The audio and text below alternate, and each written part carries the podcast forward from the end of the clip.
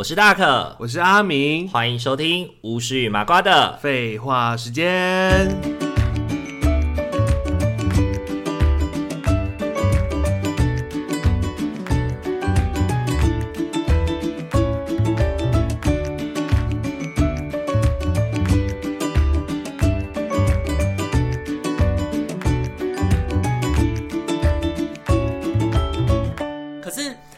的是因为经济条件变好了吗？我觉得某种程度也是因为我们更会享受了，对不对？我觉得经济条件变好也是享受，哎，就是你比较懂得怎么去享受这个生活。是，嗯，因为其实说真的啦，讲惭愧的，二十几岁的我们也是没钱啊，就是就是我们那个时候有赚钱能力，哦，但是也是每个月都这样就没了。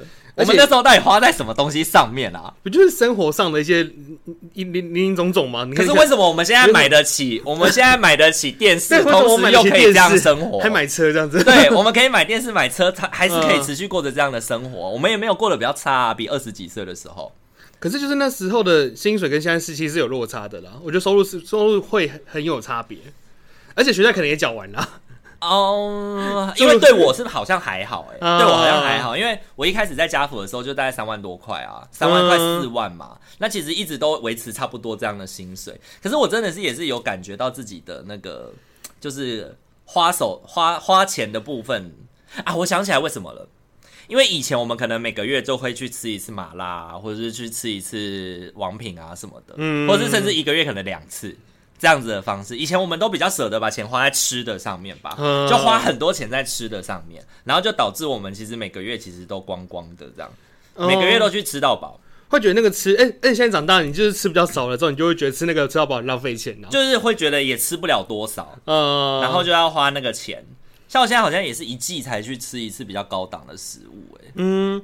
哎、欸，有时候我真的我也会觉得，就吃那个东西很贵的时候，我也会觉得很舍不得，会觉得说，干这个东西为什么卖到八九百，一餐八九百，我会觉得心里会骂。可是，一两年前的你很舍得在这些事情上面花钱。哎、欸，可是我以前也不太会烧这么贵的单价位耶，我就是慢慢的，可能也是慢慢大了，也想要试试看，就想要体验看看，说，哎、欸，那种大概一千块左右的价位是一个什么样的世界那种感觉啊？然后比较精致的，对啊。可是体验过几次，我就会觉得说，我还是会比较倾向在吃便宜一点的，因为这些贵的东西真的会没有办法。让人这么满意，他的那个你花的钱跟你获得的享受啊，对啊，我觉得就没有这么好，是，所以就会觉得说，还是吃便宜一点比较适合。以我对你的观察，应该是身边的人有关系，因为我觉得你那时候两三年前身边的身边的人，可能朋友比较会习惯是去吃东西啊，或者是什么，嗯，但是现在可能就比较不是，现在比较就是出去玩，对，像比如说你可能现在就会去那个啊，比如说呃礼拜五放假。礼拜五放假就直接去杀一趟，杀一趟台中，嗯，然后去逛个逢甲夜市啊，去吃。因为你说真的，你去即便杀去台中去逛逢甲夜市，在逢甲住一个晚上，加起来的钱可能都没有去吃一个那个一两千块的那么的那么的多吧？可以有，对，真的哦，可以有。对啊，总价超便宜的啊。对啊，而且你可能也吃不多，你就是这个东西两个人分着吃，然后吃个三四样。对啊，加起来可能五百块吧。其实是真的蛮省的。对啊，对啊，妈、嗯、妈。所以我觉得可能跟以我对你的观察，是因为身边的人不一样了。我觉得消费习惯也不太一样，有消费的习惯不一样。而且我们刚好碰到就是一个疫情的期间嘛，那那时候不是很多人开始都不会聚会跟去吃饭什么的吗？然后慢慢的那个那个习惯被冲淡了，对不对？对，就是那个吃饭的习惯就变少了，也不太去唱歌啊。然后我本来为什么在喝酒啊，我也没有在抽烟，所以就那个就省蛮多的。是，所以就是那些娱乐性消费或者是美食类消费。降下来以后，我们就有钱去买家电了。对，就可以买家电喽。所以也没有把钱存起来，只是换个另外一个方式，更喜欢的样子出现，就是更让我们更容易宅在家，你知道吗？可是那些家电的出现，会让你觉得哇，我的生活好像更美更美好了。对，而且你会更不想离开家，因为你觉得家会变舒服，你会觉得很很舒服啊。对，就是人家约说，哎、欸，阿明要不要出去玩啊？就说，阿爸你来我家好了，我们来看 Netflix，然后就来真的是看 Netflix。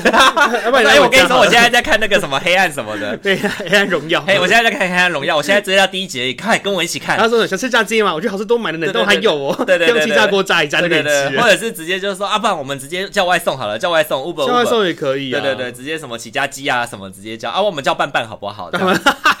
而且因为你后来也有车了，你就可以有更多旅游的机会了，对，就也很方便呐。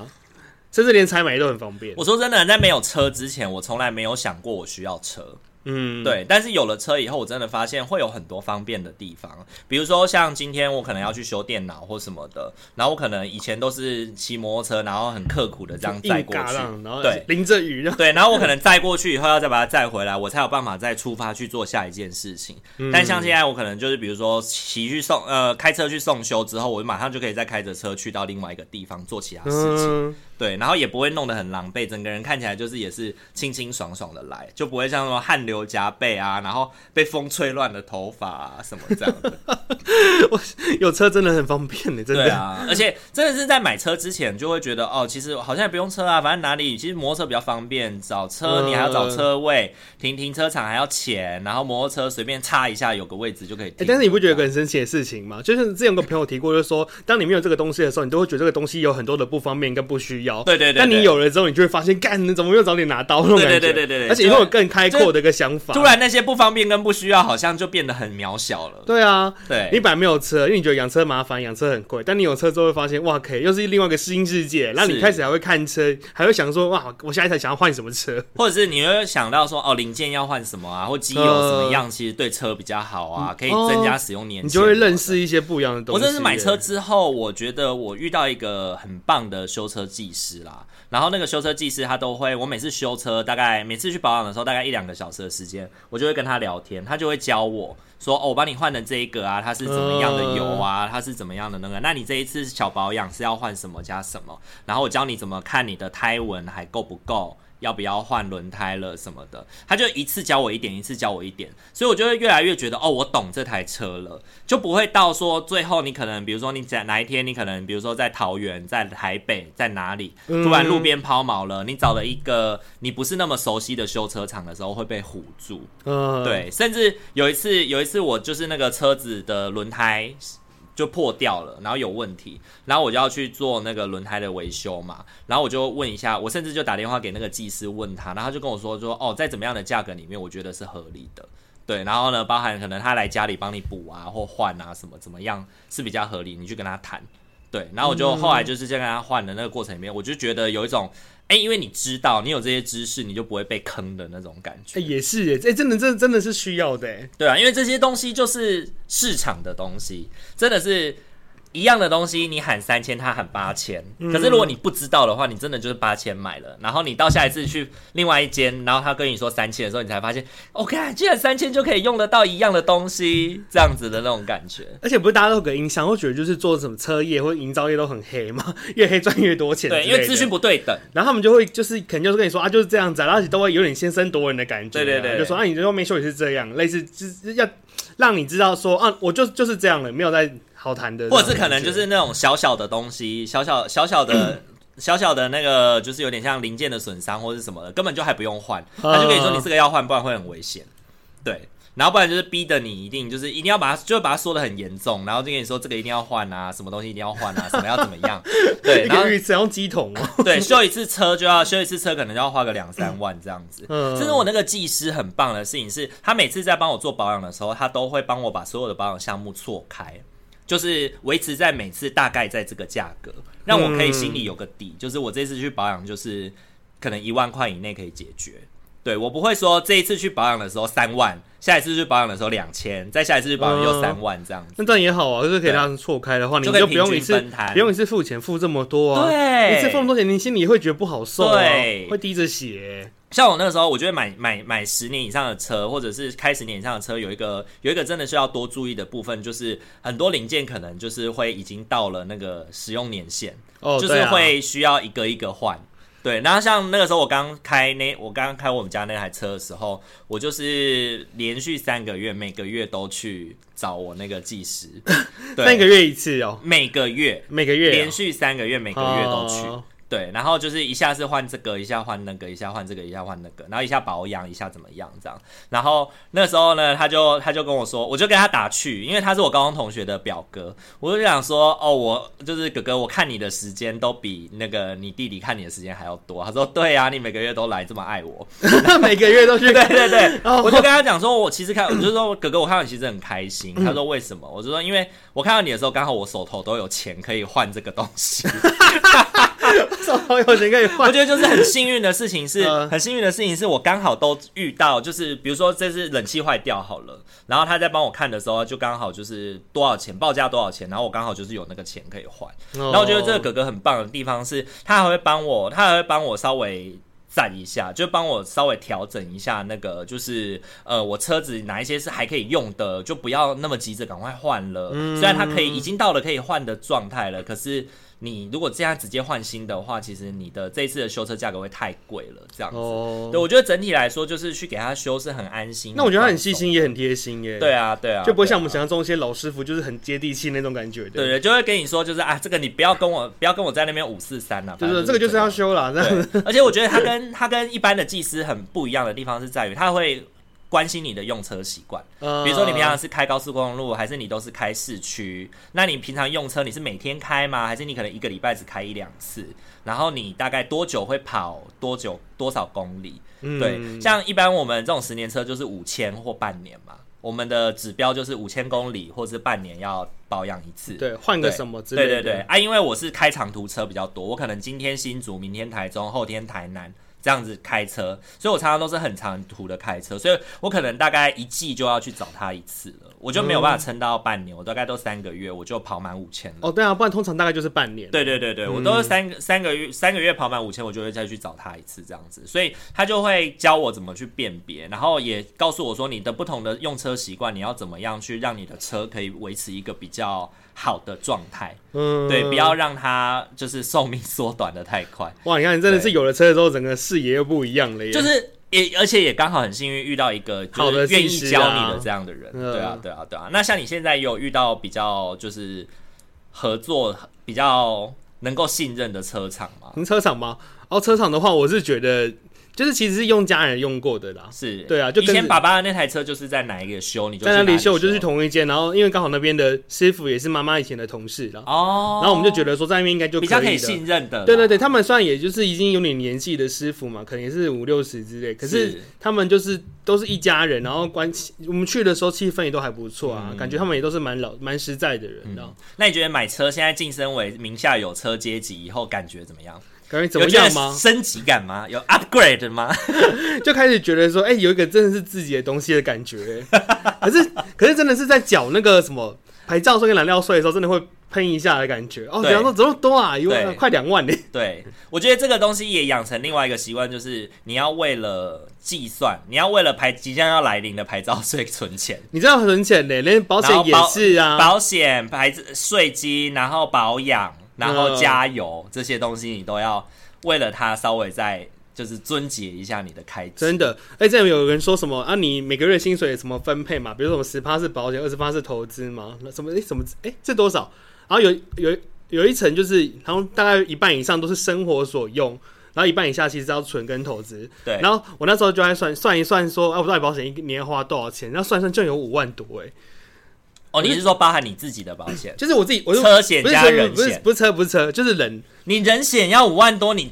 你的人这么金贵，是不是？对，我人很金贵。OK，问题是出车祸以后人都没受伤，是车子坏掉啊，还是保一下啊。所以人那么金贵有什么屁用？又没办法赔。哎、欸，我有哎、欸，真的是我也会自己对自己的身体会有一些焦虑，慢慢的保高一点啊。因为我跟你说，就是因为从那个你，你就是从你小时候保单看一看，你就会觉得说，哎、欸，怎么东西那么少啊？钱赔的好少啊，呃、感觉半个相似都不够用那种感觉。哎、啊，你小时候的保单现在还要再缴钱吗？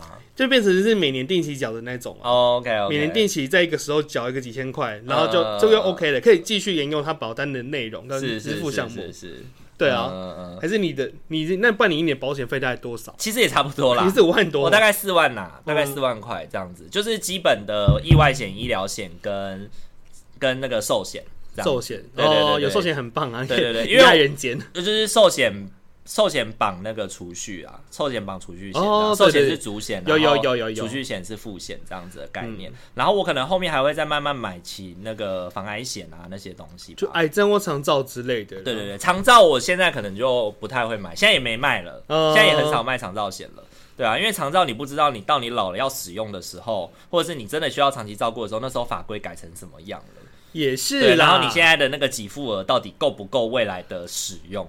像我现在就想在家买癌症的一次金啊，对对对，就离癌或是说有重大伤病卡的时候可以拿到，就是哎、欸、可能几百万、一次的两百万一次金啊，对对对，我觉得那个一次金也会对，就是这个家里是，比如说本本人本人或是真的没用完的话，家里也可以留着。对，可能就是如果你你真的离癌或是什么，家里有一个人可能想要需要辞职完全照顾你的话，你有那一笔钱也比较可以让你们的那个生活不要改变太大。嗯，对，比较可以在一个比较稳定的状态下，好好的安心，可以安心的养病啊。即使说你失去工作的状况下，搞得很像我们这一集在推销保险，没有啦。其实推销，我们这一集是要聊聊说，我们三十岁之后，其实开始慢慢觉得说，有哪些东西是真的很必要的。嗯，也不是说很必要，就是哎、欸，以前从来没想过会买这个。对，像我前几天就是跟我一个朋友聊，就是聊那个买买房子。对，我朋友就是他们最近在看那个桃园青浦那边的房子。然后呢，他们就说，呃，他们买的房子说，就是他去做了功课以后，他说，一般正常的比较适合宜居，嗯，宜居的，然后比较适合成家的国家，差不多房价是你一年不吃不喝的薪水的六到八倍，是一个比较适合买房子的，嗯，那个空间。比如说你一年赚一百万，你适合住的房子就是六百万到八百万的房子，对。就是一年不吃不喝可以赚下来的年薪，oh. 对对对，大概六倍到八倍是你适合的房子。好像只能买中古屋哎。可是你看现在，呃、中古屋买不起。我跟你说，现在中古屋 很贵，现在中古屋很贵。天哪，我是要去住那个偏乡之类的。对，我跟你说，很多中古屋现在比新房还贵，因为为什么呢？因为很多新房子他们现在只能盖那种公寓式嘛，现在公设很高，现在公设三十五趴到四十趴，哎，等于是你买全幢坪数三十三十平的。你要乘以零点六才是你实际可以住的，六四二十六三十八十八而已，十八，对，你室内只有十八，妈呀，超小哎、欸！所以你买三十，然后四十 percent 的公设，你只有六成可以是自己的家。哦，那难难怪就是他在，因为中古屋没有公设，就是那种以前的那种公寓啊、哦、是没有公设，嗯、或者公设大概五趴而已，很低，所以你的实际平数跟你的权状平数是差不多的，所以那种房子很贵。因为就是非常就是以前公社低啊，对，因为公社低，所以中古屋、嗯、很多中古屋比新房还贵，原因是这个哦，好扯哦。对，像我们现在可能以一般的社工哈，三四九一六，一年年薪可能五十吧，嗯、你看五十乘以六，三百万，我们可以买什么房子？郊区小套房。可能哪个郊区？你说花莲外海吗？马祖嘛？对，后面马祖其实很贵啊，啊之类的之类的啊。连江，对对对，金门呐，金门金门离岛，小金门，买在小金门，要离岛还要离岛。对对对对对，可能对啊。所以其实我们现在台湾的房价是真的不适合，我们这一代真的很难买房子。嗯，对，因为一来是我们赚的钱跟不上房房价在涨。对，虽然政府有在打房啦。而且你看啊，我那个我我跟我聊天的那个，他是跟我聊天的那个朋友，他是工程师，他太太是医院的公立医院的社工，嗯，一个五万，一个十四万，他们两个加起来薪水快要二十万的夫妻，他们都觉得买房很有压力了。对我们，我们这种四五万的，到底这辈子想要买房吗？好困难哦。对啊，对啊，就是穷不是问题，问题就是穷了。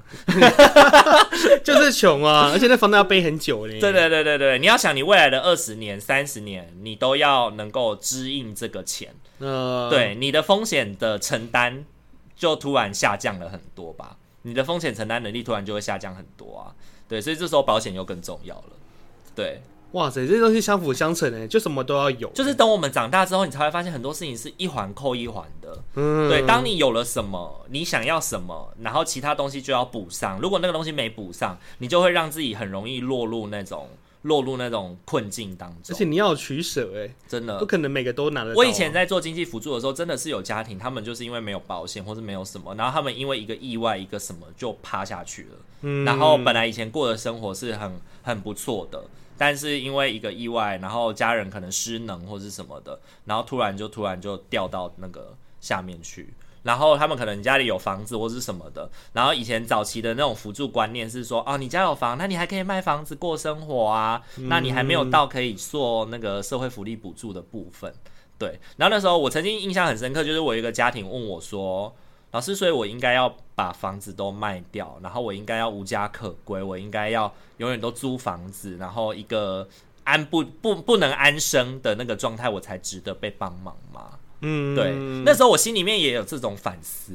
这个这个家庭他们有一个自己的家，这个家他又不是能够马上的去换成变现金啊，八百万变成。我那时候当时跟我会觉得很尴尬啊，就想说靠，他们就这真的穷没，然后可是因为绑个房产，然后就变成什么都不行哎。对，而且房子也是他真的需要的东西啊，他又不会说今天换成八百万九百万以后他就不需要这个房子，而且他说真的，这八百万九百万能够养他的孩子多久？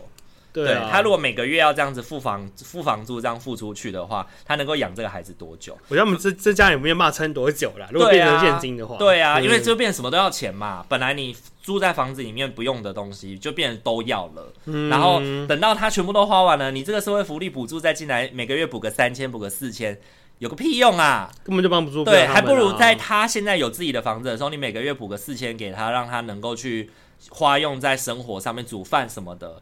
他其实更能够更有意义，也更能够去帮他度过现在的难关啊。嗯，对，所以有的时候我觉得有一些社服的那个标准是很很低的，是做给 社服的标准很很高吗？很高，很高，很高，就是而且那个思维是怪的。我觉得这个社服标准比较是用去做给大众看的。对，就是卖惨呐，就是打飞行牌。对，如果如果你让你让社会大众知道说你现在辅助的对象他其实有自己的房产。可是，嗯、然后就会就你就不免就会产生相对落差嘛，就是，哎、欸，我那么努力赚钱，然后我连房子都买不起，然后我还要把我的纳税钱拿去给这种人做补助，嗯，那我到底在干嘛？我到底在为谁忙？对，那就大家都来领补助就好啦。会觉得心里不平衡。对，就是这种剥削感就会相对出现。可是站在一个助人工作者的角度，我们最重要的其实是在于你的这笔钱到底能不能够帮助他度过这个短期的困难。嗯，如果可以的话，那这笔钱就是值得的。对，我们不是要每个人都要把它拖到那个线的下面，我们才爽。对，我们没有那么，我们没有，我们没有那么恶魔。对，而且而且到他那个状态的时候，他就是很难再起来。对，到他那个状态之后，你每已经不是每个月补他四千，两年他就可以站起来的部分，你要补他十八年，补他二十年，嗯、他才有可能再站起来。哎，他已经有点是预防概念的。对啊，既是补救也是预防啊。是是是，嗯、所以啊，我怎么会讲到这个啊？我不知道，一环扣一环。对啊，就是讲到说年纪大了，真的是事情没有那么的单纯美好哎，不是觉得你租个房子，然后有点钱可以吃吃喝喝买个名牌就够了耶。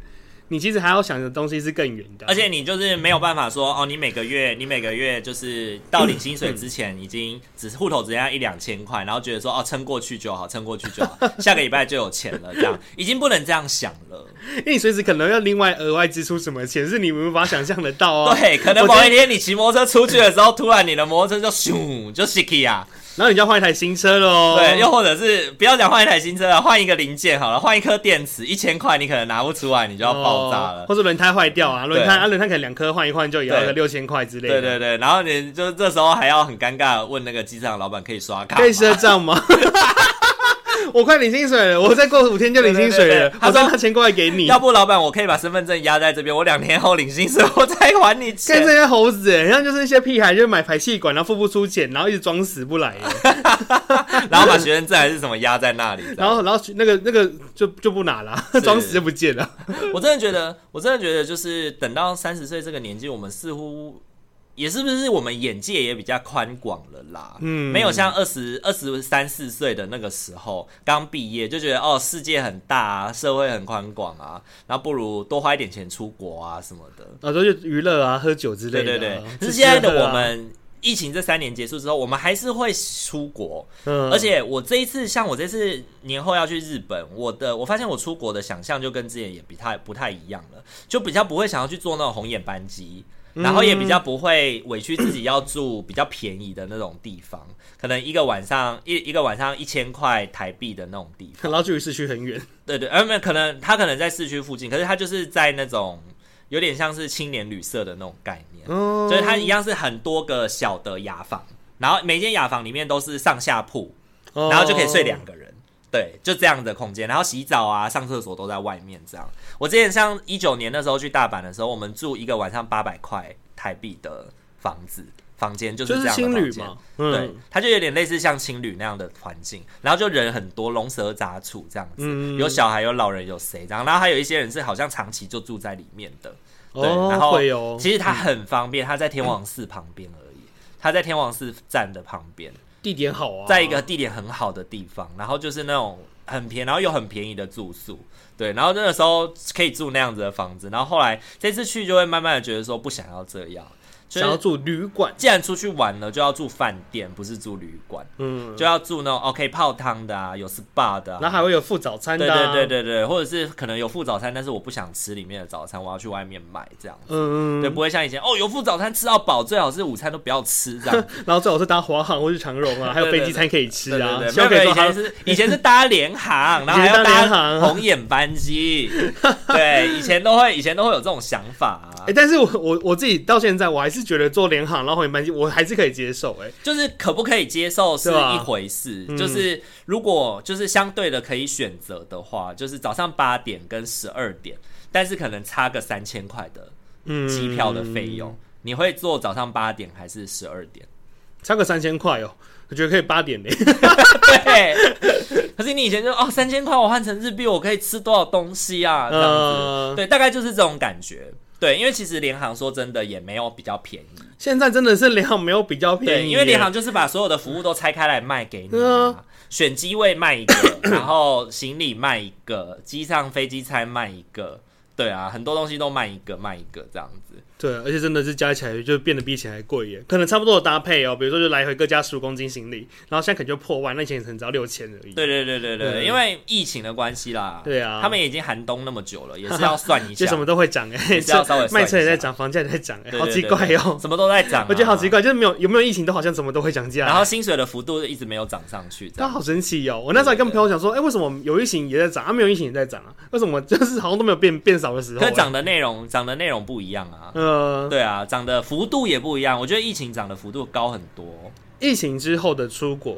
对对，对，幅度高很多。对，因为就会更被觉得说这是奢侈性消费。嗯，对，然后就会各国就会开始机场税啊什么的啊，这样抽这样。阿里阿扎的。对对对。但是就是我今天听朋友讲说，他虽然机票是贵的，可是他到了当地去住旅馆的时候，旅馆的金额又还好哎。对对对，又是蛮便宜。像我这一次去，其实也蛮便宜的，然后住饭店一个晚上才两千块哦。所以旅馆还一样是便宜。我觉得还是比比台湾还便宜，比台湾还便宜哦。而且它是那种五星级的饭店哦。台湾的旅馆真的敢收哎。对，台湾 台湾的旅馆。我是不知道啦，我是不好说啦。对，因为我在台湾比较不会住这种大的那种饭店啦。因为台湾我还是比较喜欢住那种民宿啊，或者是住那种呃旅馆就好，不会住到饭店。好像在台湾就不会觉得要住饭店哎，为什么？因为台湾会很贵啊。对啊，就会觉得说相对的，好像会比较想要把钱花去在别的地方。嗯，是可以考虑。哎、欸，像我们就是过年不是要就回南部吗？嗯、然后每次租一间就是好像也是普普通通的一个那个 hotel 啊，结果我们那时候看价格就是是平常的三倍耶。对啊，本来是一个晚上两千多块，然后变六千多。而且说真的，过年不是比较是一个淡季吗？嗯，比较不会有人去住宿的那种。而且对乡下来讲是淡是旺季，然后对都市来讲是淡季哦，因为，大家从都市往乡下对对对对对，就是都市的那些子女们。都要回来，嗯，可以理解，可以理解，对，就很贵啊，嗯哼哼，哇，没关系，反正就是我真的觉得，尤其花莲也是啊，像我们之前不是有安排想要去花莲玩嘛，结果好死不死刚好就遇到是车子有坏有故障，然后摊什么花莲的路摊方啊，苏花这个也过不去，然后反正就很多很多的原因，然后还有碰到旅那个我们要住的民宿那个 villa，他们有员工确诊。然后就是整个停掉一个礼拜，就是我们觉得好神奇哦，就是一个很完很完整的 combo 组合哎，combo 让你就是没办法去花莲玩，老天爷阻止你去花莲玩。但是我后来想想没去好像也还好，因为我觉得他我们那个时候订的那个 V 啦，真的也是蛮贵的，他一个晚上四人房是八千八，两间就是一万七千六，然后后来你就是仔细回想，你就会觉得一万七千六感觉好像可以。住很多东西，而且可是除以四啊，除以因为它是四人房，四人房是八千八，就等于一个人一个晚上两千二，对啊，对啊，对啊，而且有 villa 可以享受。对啊，只是就觉得，啊、嗯，真的要这么好吗？好像真的有点贵耶。好啦，那今天的话就跟大家稍微聊了一下有关于我们在三十岁之后发现自己生活有什么样的改变呢？我真的觉得变很多哎，年纪到了，真的想法都不一样。而且以前不，以前不会想这些东西，现在就是会想这些东西。嗯，像保险啊、电器啊、房子、车子都是。以前我们想的都是。五百块到一千五之间的事情，我们现在想的都是五千块到一万五之间的事情，想更多，我们都想的更高价这样子。对对，我们的那个思考的那个方向都会往更高价去。而且有就是哦，最后再讲一个好了。我现在慢慢的就会觉得说，去加油，比如说开车，开车这件事情还有另外一个东西叫加油。加油，我每次都说哦，加一千二、一千三，然后就觉得没什么肉痛。但是以前以前骑摩托车的时候，就是加到一百三，干什么这么贵？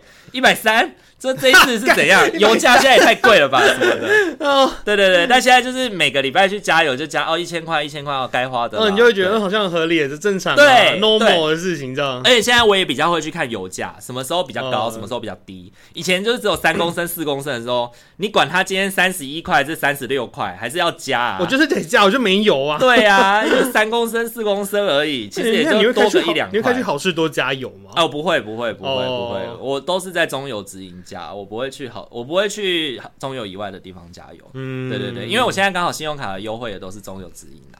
哦，对对对对对。好啦，那就 刚刚已经做过结尾了，再结一次。好啦，就会觉得太多事可以讲了，真的真的。好啦，那今天的话跟大家聊了一下这些事情，分享了这些事情，不知道各位听众朋友们，你自己现在你的年纪是几岁呢？因为我们也没做过统计，对不对？哎，看得到统计吗？看到年纪吗？不太晓得，因为如果听众朋友没有跟我们分享，我们自己也不是很知道啦。Oh. 但是我们从后台统计数据上面会听我们的，大部分也是从二十五岁到三十五岁之间。哦，赞哦，跟我们的年纪应该差不多，跟我们年纪应该差不多。好啊。然后大家听完以后，感觉一下你自己在年轻的时候跟现在，或者是你现在也还很年轻，然后来听我们现在这样的想法，你能够想象吗？或者是你自己这样年纪增长以后，你是不是也跟我们有一样的感觉？怎么我会变成？这样，怎么我就突然变成了大人？我怎么突然老了？对，时光就这样子秀几嘞就过去啊！开始要看中医调身体了。好啦，如果喜欢我们频道的话，请记得帮我们按赞、订阅、加分享哦。还可以追踪 IG 私信小盒子聊聊天哦。好啦，那我们今天这一集就先到这边喽，大家晚安，拜拜，拜拜。